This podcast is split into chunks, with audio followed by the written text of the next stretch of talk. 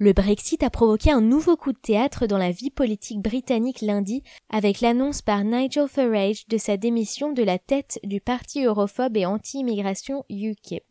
Après le retrait surprise jeudi de l'ex-maire de Londres Boris Johnson de la course à la succession du Premier ministre démissionnaire David Cameron, la campagne du Leave perd sa deuxième figure de proue. La décision de Nigel Farage a été critiquée par le député européen allemand Manfred Weber, chef de file au Parlement européen du groupe PPE, qui l'a qualifié sur Twitter de dernier des lâches à abandonner le chaos dont il est responsable.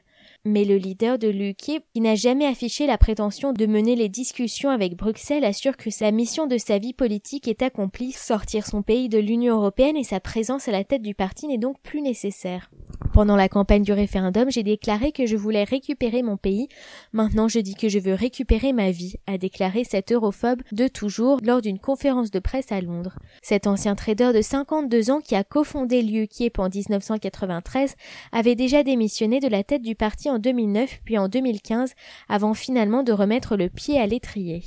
Désormais, je vais continuer à soutenir le parti, à soutenir son nouveau leader, je vais observer de très près le processus des négociations à Bruxelles et intervenir de temps en temps au Parlement européen, a affirmé Mr. Farage, député européen depuis 1999. Dans un communiqué, il a souligné que l'UKIP pouvait encore connaître des jours meilleurs au cours des tumultueux mois qui s'annoncent pour le pays, dont le nouveau Premier ministre sera désigné le 9 septembre.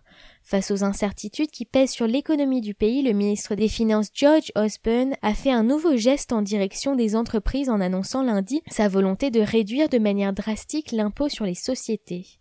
Il n'a cependant pas donné de calendrier pour cette mesure alors que sa présence dans le futur gouvernement conservateur reste incertaine.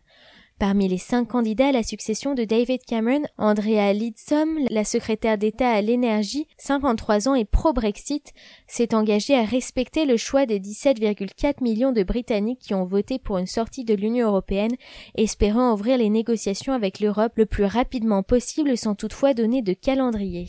La liberté de circulation prendra fin et le Parlement britannique décidera du nombre de personnes qui entreront chaque année dans le pays, a-t-elle annoncé dans son premier discours de candidate lundi à Westminster. Les deux favoris pour la succession de David Cameron restent jusqu'ici la ministre de l'Intérieur Theresa May et l'un des leaders de la campagne pro-Brexit Michael Gove, ministre de la Justice. Après le ministre de la Défense Michael Fallon dimanche, Theresa May a bénéficié lundi du soutien du ministre des Affaires étrangères Philip Hammond qui a salué sa détermination à défendre les intérêts acquis. Nigel Farage a lui défendu la nomination d'un premier ministre issu des rangs pro-Brexit tout en refusant de donner sa préférence. Après désignation des deux finalistes au poste de Premier ministre le 12 juillet par les députés conservateurs, il reviendra aux quelques 150 000 militants conservateurs de se prononcer durant l'été avant une annonce le 9 septembre. Dans l'autre grand parti du pays, le Labour, c'était toujours l'impasse lundi avec un chef, Jeremy Corbyn, qui s'accroche à son poste face à la fronde des 80% de ses députés. L'ex-responsable des entreprises dans son cabinet fantôme, Angela Eagle, a menacé ouvertement lundi de contester son autorité s'il ne démissionnait pas. Il y a de nombreuses personnes, des députés, des membres du parti et des gens du public qui me demandent de résoudre l'impasse où nous sommes et je le ferai si rien ne se passe rapidement, a-t-elle dit sur la chaîne Sky News.